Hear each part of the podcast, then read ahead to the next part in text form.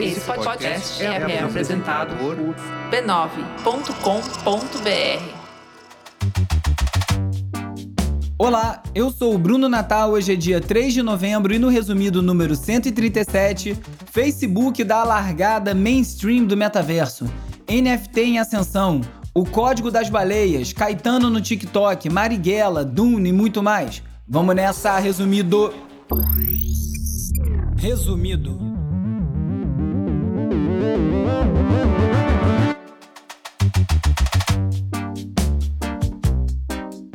Olá, resumista! Esse é o Resumido, um podcast sobre cultura digital e o impacto da tecnologia em todos os aspectos das nossas vidas e seguimos em primeiro lugar na Apple Podcasts.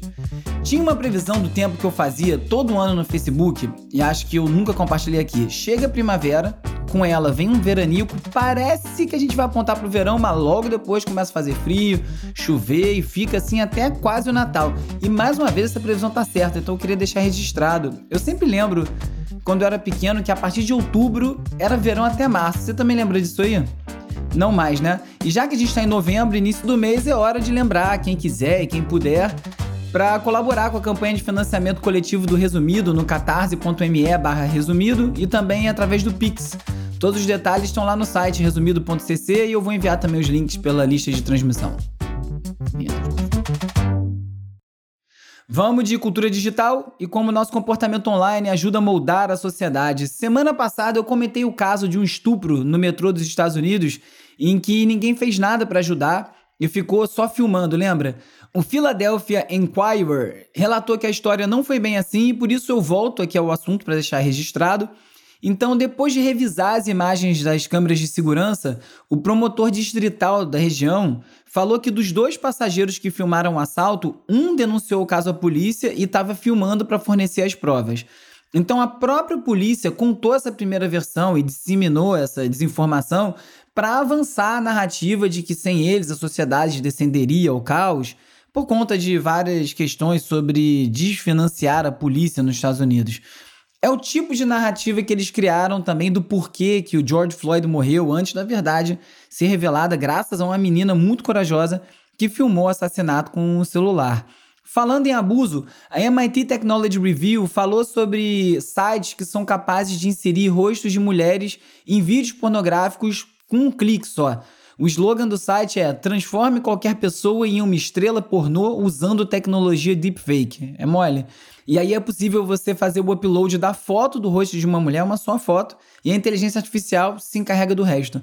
A diferença desse site para os outros de deepfake é que em vez de você poder selecionar o filme ou o vídeo que você quer inserir o rosto de alguém, nesse caso o site foi feito especialmente para criar imagens pornográficas falsas. E como a gente bem sabe, quando essas imagens aí caem na internet, não tem mais como tirar. Obviamente a reportagem não deu o nome do site, nem eu tentei descobrir, e porque esse é o tipo de coisa que não deve ser divulgada. É igual tweet de gente estúpida ou fala de presidente idiota. Você critica, você repercute o fato, mas você não aumenta o alcance ou ensina o caminho para chegar até o imbecil. Para dar uma desopilada dessa bad trip, é bom lembrar que a inteligência artificial também pode gerar coisas muito positivas. E pesquisadores estão com um projeto bem ambicioso de criar uma inteligência artificial capaz de interpretar a linguagem das baleias e responder às baleias. O PNL, que significa processamento de linguagem natural, é um ramo da inteligência artificial que lida com essa automatização da fala e da escrita, mas que até aqui é focado na linguagem humana, obviamente. E aí o propósito agora é conseguir aplicar isso para os animais e descobrir se eles têm até de fato uma linguagem. O biólogo austríaco Konrad Lorenz diz que não, mas o seu colega alemão Carsten Brensing fala que os animais têm sim expressões e que poderiam ser chamadas de linguagem. Será que a gente quer saber o que, que os animais falam entre eles? O que será que eles falam da gente, hein? Isso aí me lembrou o episódio do Rick and Morty em que eles fazem o cachorro deles falar e ficar inteligente.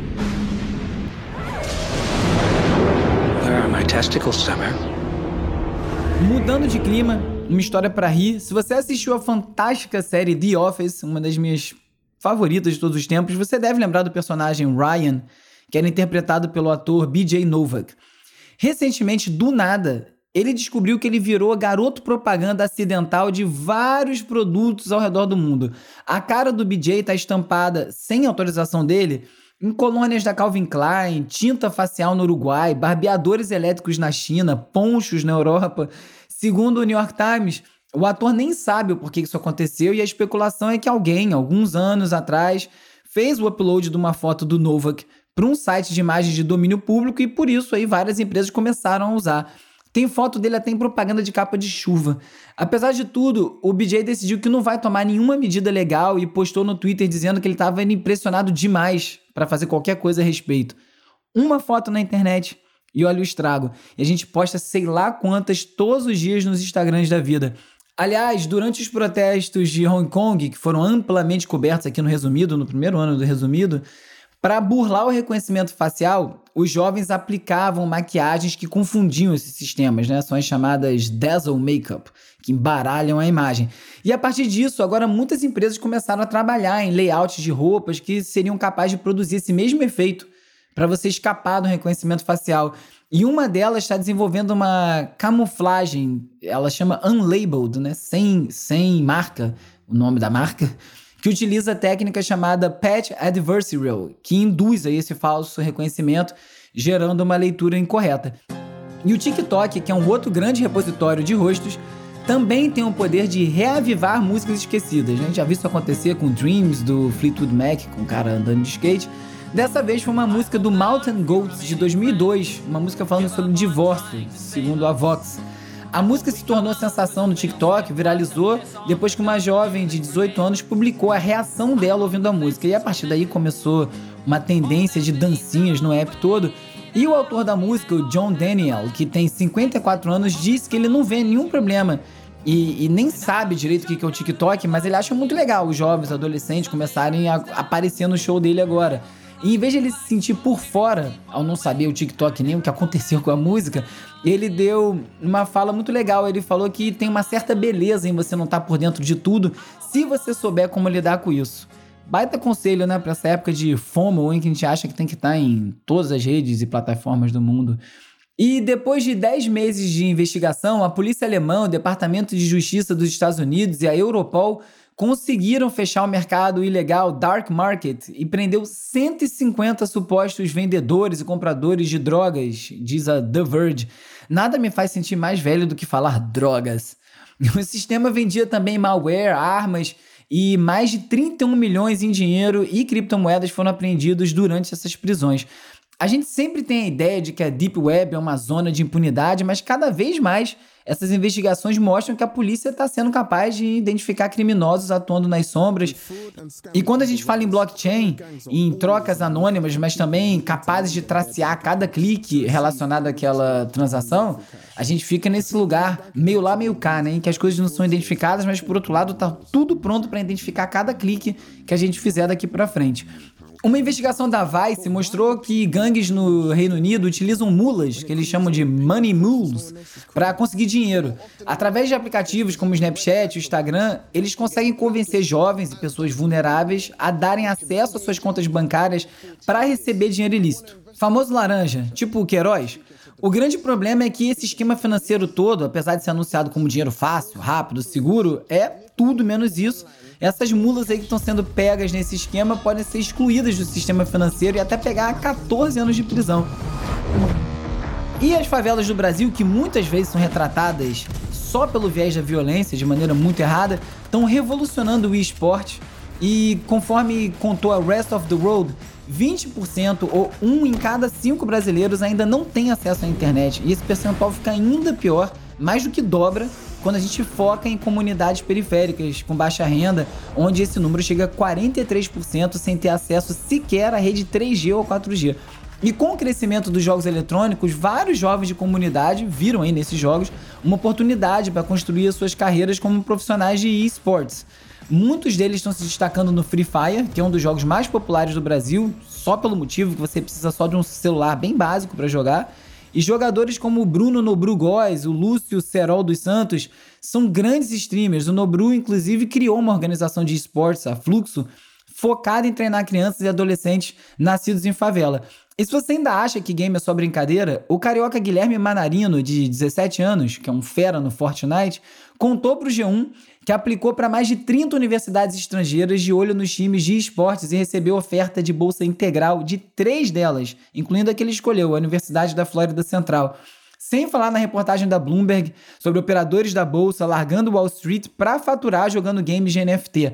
Agora você vê que até aí a diferença, esse abismo social faz diferença, né? Aqui, nas comunidades, o jogo que está dando esse acesso é o Free Fire, gerando uma forma de receita, enquanto quem tem mais recurso pode comprar um videogame mais caro, pode jogar Fortnite, pode comprar um NFT, começa a ganhar bolsa em universidade. Então, a gente precisa apertar esse abismo digital. Isso acho que é uma das grandes vontades que eu tenho na vida é conseguir colaborar com isso.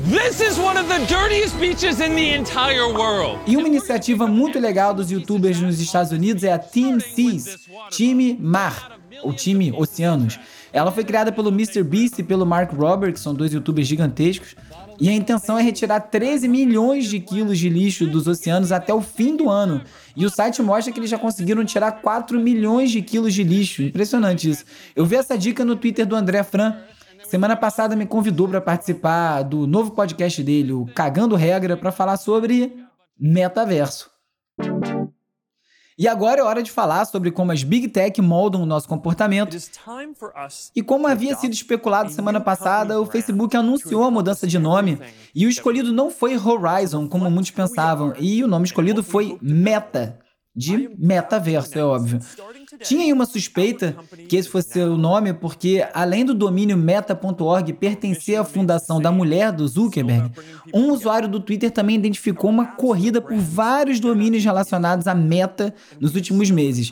E como era de se esperar do Zuckerberg, o nome dessa criatividade absurda, assim como o Facebook também era, Aliás, esse nome também é quase meta, Facebook, né? Mas enfim, deixa pra lá. O que ficou claro com essa escolha do nome é que na transição da Web 2.0 para a Web 3, o Zuckerberg não vai poupar esforço nem dinheiro para tentar fazer com que o seu metaverso se confunda com um conceito maior de metaverso.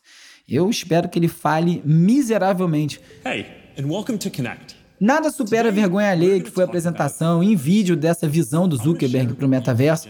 Até quando o CEO de empresas de tecnologia vai ter que fingir que é apresentador talentoso de TV também, hein? Porque é triste o negócio.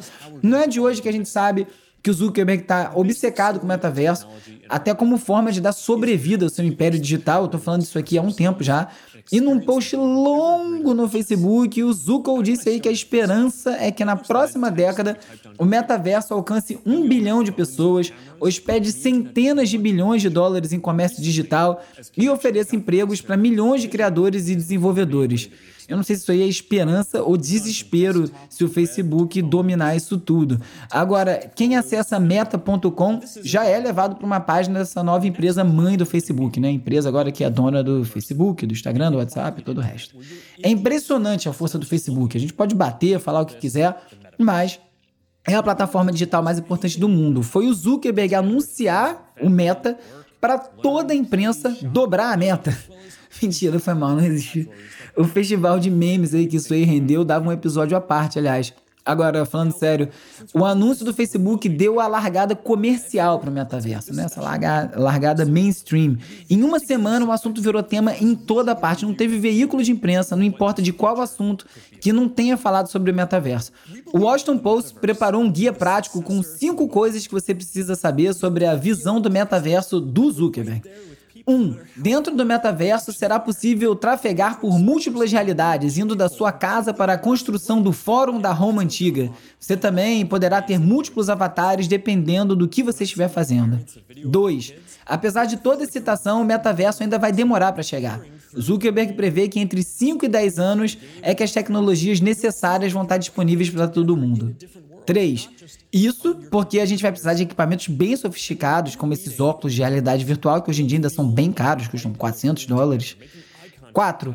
O metaverso terá uma economia digital para os criadores e desenvolvedores através do Horizon Marketplace.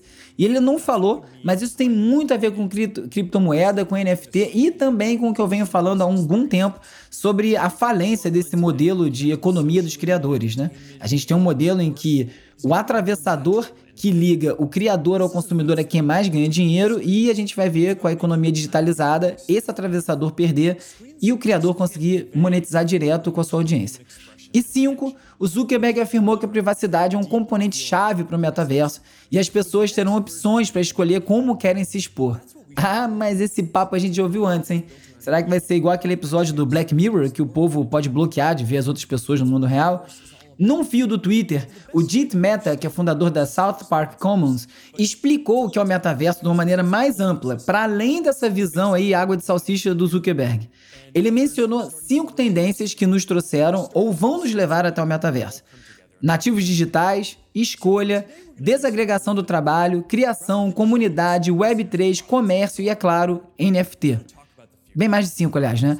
Então, entrando em detalhe, nativos digitais são a geração que já tem parte da sua vida totalmente online, seja através do trabalho, dos jogos, do entretenimento. E essa geração tem como marca uma valorização do poder de escolher e tentar os seus próprios caminhos, né? Sem querer ficar estagnado num lugar só.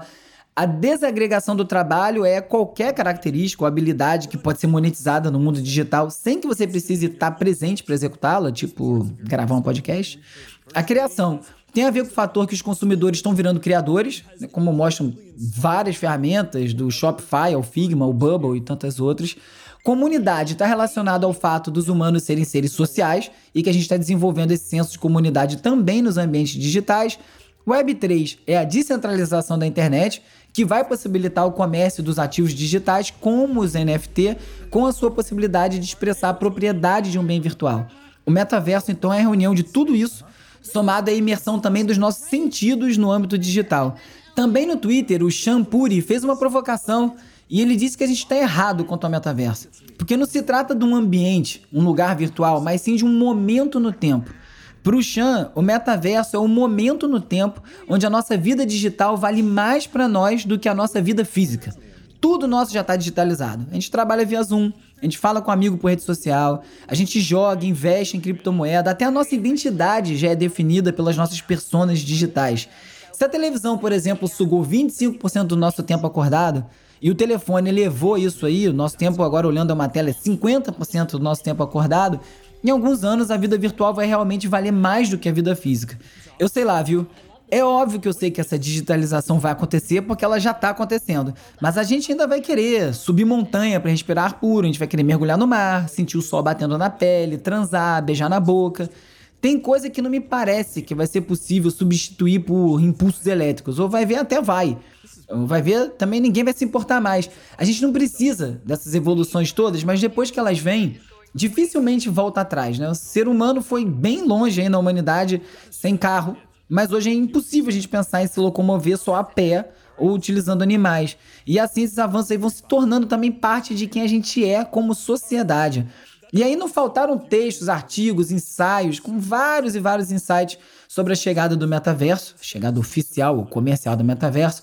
O Charlie Warzel, da Galaxy Brain, falou sobre como é pouco produtivo a gente reduzir esse debate entre ludistas e futuristas, porque essa posição binária só favorece quem já está no poder dessas empresas, né? O Zuckerberg também deu algumas entrevistas, duas delas bem boas, uma para o Ben Thompson na The Strategy e outra para o Matthew Ball num papo lá na cópia do Clubhouse que tem no Facebook. Ambas são bem longas, eu vou deixá-las linkadas no post desse episódio no resumido.cc. A Vice, sendo a Vice, disse que o Zuckerberg anunciou um mundo da fantasia onde o Facebook não é uma empresa horrível. E o Washington Post tenta mostrar que o Facebook não é o grande vilão disso tudo. Então, na realidade, o grande problema para o Washington Post são as próprias pessoas, já que a gente não consegue resistir a essa tentação de eleger um grande vilão, no caso agora o Zuckerberg. Mas será que o Facebook ou a própria internet é que vem trazendo o pior de nós? Porque quem dá a visibilidade para a desinformação, quem realmente dissemina a desinformação são as pessoas. E o Facebook apenas mostra aquilo que a gente está mais propenso a querer ver. Olha, o Zuko deve ter emoldurado essa matéria. Eu não concordo com isso aí. Isso me lembrou um tweet do Paulo Renat, em que ele aponta erros em reportagens do Globo e da Folha que estão afirmando que o Telegram abriga pornografia e promove venda de armas. O Paulo Renan falou que, além de pornografia nem ser ilegal, isso aí seria muito mais uma tática moralista, o Telegram não abriga nada. são as pessoas que veiculam esse tipo de conteúdo. E esse tipo de manchete, que é feita para caçar clique, acaba desinformando, acaba gerando mais confusão sobre o assunto. A Intelligencer entrevistou a jornalista de tecnologia Kara Swisher sobre as entrevistas que ela fez com Zuckerberg ao longo dos anos para entender como que ela enxerga o rapaz desde o início até agora. Ela não entrevistou ele desde 2018 quando ela deu um arroz na última entrevista, ele parece que não gostou.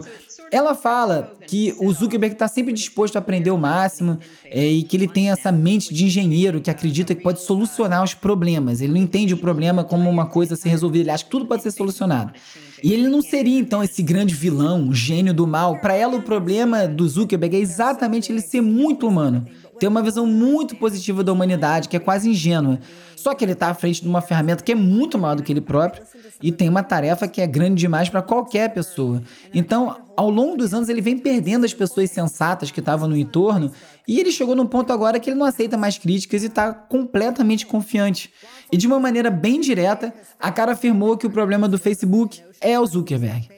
E ainda, falando dos vazamentos da Francis Hogan, o assunto está se estendendo, já semanas que eu comento disso, numa entrevista para o Casey Newton, um ex-funcionário do Facebook que não se identificou, falou como é muito fácil interpretar mal os dados que foram divulgados pela Francis. Ele diz que faltou contextualizar onde essas informações estavam, porque apesar de terem sido chamados de Facebook Papers, Facebook Files, documentos vazados, a maior parte desses documentos são postagens e tópicos que são discutidos no Workplace, que é uma ferramenta interna do Facebook em que qualquer funcionário pode postar qualquer coisa sobre qualquer tópico a qualquer momento, falando mal ou falando bem. É tipo um Facebook interno. O que o ex-funcionário argumenta é que a maior parte dessas publicações podem conter coisas que não são muito importantes, são conversas paralelas, muitas vezes nem são deliberações ou grandes decisões, e seriam só posts, veja só. Eu gostei dessa perspectiva de tentar entender o que esses documentos todos significam, porque a gente viu isso com a Cambridge Analytica, por exemplo. Né? Um, um, depois, um estudo na Inglaterra provou que, apesar de ter causado muito mal, muito transtorno, eles não conseguiram realizar tudo aquilo que disse que foi realizado, né? que foi aconteceu por conta deles. E aí a gente bota num lugar que a gente vilaniza uma plataforma e deixa de discutir as questões mais importantes que estão gerando o comportamento naquela plataforma. I've had dreams that weren't just dreams. E eu acho que cada vez que falam de Matrix, quando se menciona o metaverso, morre um ET no mundo virtual. Ainda mais agora que a gente está às vésperas do lançamento da quarta iteração do Matrix, né? E num, num texto muito bom, a PhD em Mídia, Cultura e Comunicação, Adriana Amaral, fez uma ponte entre o universo cyberpunk e o metaverso. E para ela, o Matrix traz uma forma diferente de pensar o metaverso. É como algo muito mais complexo que traz à tona essas contradições e tensões da própria sociedade e que o novo filme deve trazer questões como racismo algorítmico, intensificação da vigilância, controle do Estado, das corporações, violência de gênero dataficada, uso de bots, fazenda de cliques, entre outros temas mais contemporâneos. O objetivo do filme então deve ser trazer um metaverso mais soturno, mais soturno do que do primeiro e com questões críticas de projetos como o do Facebook para o metaverso. Para melhorar a questão especificamente do discurso de ódio, a Twitch, que de certa forma é um metaverso 2D, vem criando soluções como uma provável nova forma de verificação de contas, através do e-mail, número de telefone, e eles vão aplicar um novo recurso de moderação em que vai ser possível você silenciar contas com base no tempo de criação. Normalmente, os streamers que são atacados são atacados por contas recém-criadas. E vai ser possível colocar uma regra que só contas com mais de uma semana de existência vão poder comentar no vídeo.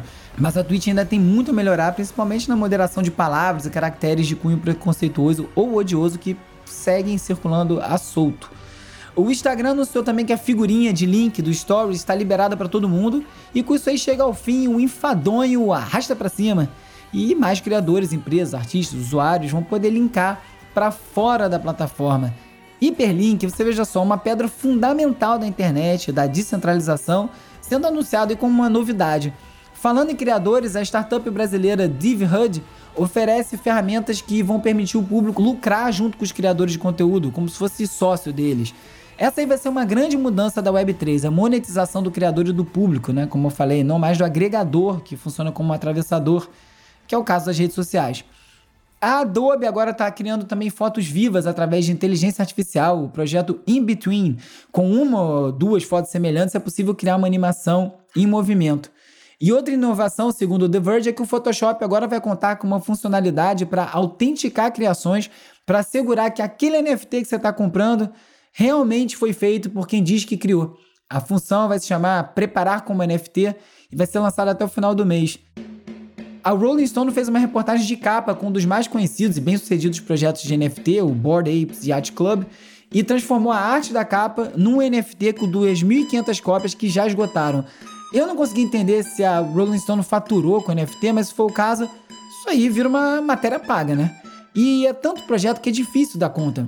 Mas tem uma turma aí que comprou tokens que dariam acesso a um game inspirado na série Squid Game e acabaram ganhando mesmo foi um calote, porque os fundadores anunciaram que não vão mais lançar jogo nenhum, venderam as moedas que eles tinham, derrubaram o preço e picaram a mula com milhões de dólares. Por isso que é muito importante, antes de embarcar e comprar um NFT, você saber muito bem o que, que você está comprando, porque está rolando golpe a galope. E como disse Roll Paul no Twitter, sobre as mudanças geracionais surgidas com essa crescente massa de novos investidores em criptomoedas e NFT, a nova geração gosta de assumir grandes riscos, principalmente diante de um cenário de pandemia. E eles veem esse mercado que sobe, desce o tempo todo como um local de grandes oportunidades. E muitos vão ficar ricos com essas estratégias. Os aspectos mais criticados desse, desse universo memético, né, das criptomoedas, do NFT, são impulsionados justamente por conta da leitura de cultura por trás deles. É, meus caros, o mundo está mudando. Como sempre, nem eu, nem a Isabela Inês, nem o Calbook conseguimos encaixar todos os links no roteiro e eles vão parar na seção leitura extra no site resumido.cc. Até porque os links dessa semana são alguns textos bem longos e a Isabela Inês ia me matar se tivesse que me ajudar a resumir isso.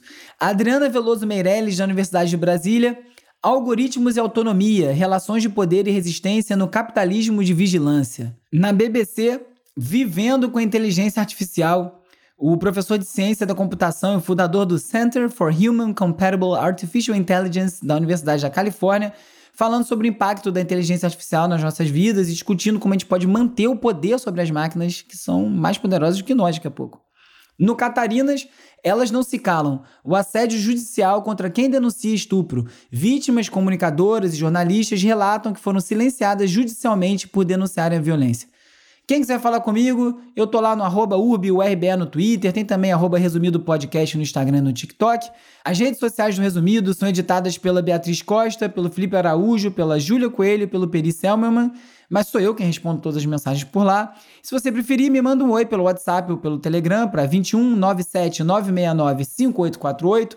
Entra na lista de transmissão, onde eu envio conteúdo extra, alertas novos episódios e a gente troca uma ideia. Hora de relaxar com as dicas de ver, ler e ouvir. A questão mesmo, Caetano, é o tamanho. O tamanho, Caetano, tá longo, tem barriga, entendeu? Cada música, três minutos e meio é tempo demais. Três minutos e meio é a duração de uma canção média. Então, tira três minutos e fica com meio. Meio minuto? É o que precisa pro TikTok hoje em dia. Mais que 30 segundos é gordura. TikTok? TikTok, sim, é onde todo artista nasce hoje em dia. É o grupo de acesso, para você que gosta de samba, né? Feito antigamente, era malhação para ator brasileiro. O TikTok é a malhação do cantor hoje. Tá? É Mais de um milhão de pessoas assistiram e certamente riram demais do esquete do Porta dos Fundos com Caetano Veloso, onde dois diretores de marketing dão dicas para o Caetano se ressignificar enquanto ele divulga o novo disco, Meu Coco, no TikTok. Mas como bem escreveu o Matheus Piccionelli na coluna dele no UOL, muita gente deve ter rido foi de nervoso, porque aquelas duas figuras ali são muito próximos da realidade, com as suas ideias top para divulgar um trabalho, um produto, como reduzir as músicas para meio minuto. O resto é gordura, né? Diz o personagem interpretado pelo Gregório. E fazer dancinha para seguidor, evitar falar de política, porque vai perder o público do Centro-Oeste. Mas como disse o Piccionelli, aquelas sugestões não beiram o surrealismo porque elas têm os dois pés fincados na realidade. Ele citou também um relato de dois amigos que trabalham num grande jornal que já está desesperadamente buscando se modernizar e que ouviram da equipe de marketing a sugestão de que os repórteres da casa passassem a fazer dancinha para divulgar suas matérias. Olha, eu não sei não, hein? Mas se depender das minhas habilidades para dançar, para bombar o resumido, vai ficar complicado. Nós não somos marginais. Não somos bandidos. Nós somos revolucionários que lutam pela liberdade do povo que foi roubada pelo golpe militar. Essa semana, finalmente entra em cartaz Marighella, o filme do Wagner Moura sobre o homem que simbolizou a luta armada contra a ditadura militar e foi morto numa emboscada em São Paulo em 1969. E como tem acontecido desde da sua do início dessa trajetória, começou em 2018, quando o filme foi finalizado, estrelado pelo Seu Jorge, ele teve a estreia adiada mais de uma vez, continua sendo alvo de campanha virtual negativa. Agora no MDB vários bots e movimentos coordenados bolsonaristas têm puxado para baixo a avaliação do filme. Os últimos registros já indicam que ele estava com uma nota de 3 numa escala que vai até 10. É uma campanha bem parecida com o que aconteceu em 2019, quando o filme passou no Festival de Berlim e teve uma enxurrada de supostas críticas negativas. Mas mesmo assim, a crítica que o MDB destacou para o Marighella é muito positiva, muito bem escrita, dando uma nota 9 para o filme. Mas se você rolar, você vai dar de cara com um monte de nota para o filme, com um robô, digo, quer dizer, o usuário dizendo que Marighella era um bandido malvado.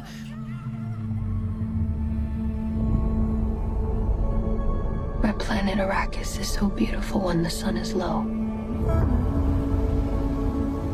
Rolling over the sands, you can see spice in the air. Dune finalmente estreou. Muito bom filme, por sinal. E uma coisa que foi pouco falada no filme, e que é muito bem detalhada no filme, é que essa civilização futura onde se passa a história a inteligência artificial foi proibida. Houve uma grande disputa entre os humanos conseguiu que conseguiu derrotar as inteligências artificiais e por isso o filme não tem muita tecnologia eletrônica, né? Tem uma coisa ou outra, mas de maneira geral são coisas mecânicas. E isso eu achei um aspecto muito legal do Dune, que tem tudo a ver com o que a gente fala aqui, né? Será que no futuro a gente ganha? Yes, always, you know that. a gente fica aqui conseguindo infiltrar.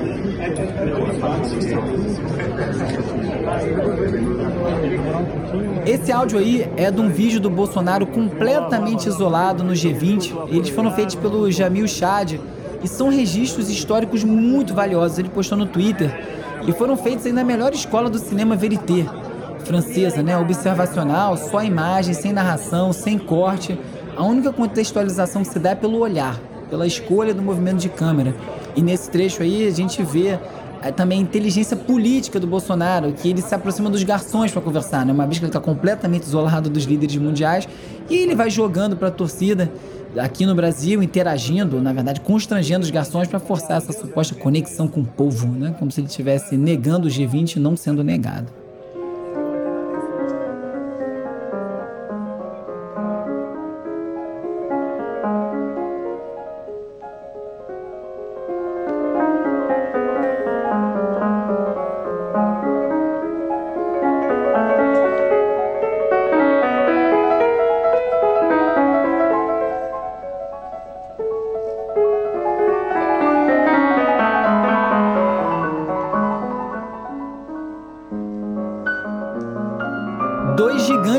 Brasileira se foram na última semana. O primeiro é o Nelson Freire, que foi um dos maiores pianistas do mundo. Ele tem um respeito enorme no exterior, aqui também no Brasil, e também era reconhecido como um dos grandes intérpretes de Chopin, Beethoven. Trabalhou com a Filarmônica de Berlim, Sinfônica de Londres, Sinfônica aqui de São Paulo. Segundo o João Moreira Salles, que dirigiu um documentário sobre ele, o Nelson Freire, que é uma das grandes influências para mim como documentário, ele tem uma estrutura muito interessante. São vários blocos pequenos e no DVD sugeria você assistir ele em shuffle, em ordem diferente, porque isso aí impactaria a percepção do filme. Tem lá sugerida pelo diretor, mas você poderia assistir em outra ordem. E para o João Salles, o Nelson encarnava os valores de um humanismo essencial a todo o projeto da civilização decente, em contraponto com a estupidez e vulgaridade que nos lidera no momento. O Nelson representa a outra face do Brasil, aquela que é capaz de nos salvar. Obrigado pelas músicas, Nelson.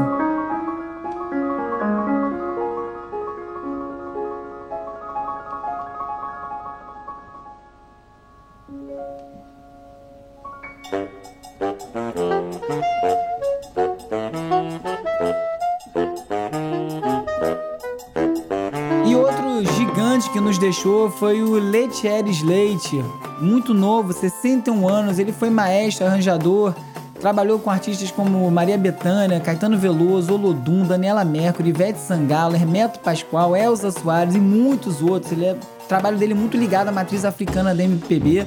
O Leite Aires criou o universo percussivo baiano, que é um método muito elogiado de aprendizado dos ritmos brasileiros, e ele também vinha aí à frente da orquestra Rumpilês, que completa 15 anos em 2021. Leitieres também fez o arranjo de uma das músicas do novo disco do Caetano, Meu Coco. Leitieres, grande perda, muito obrigado pelas músicas, tive a honra de entrevistá-lo. Vou botar o vídeo lá no resumido.cc.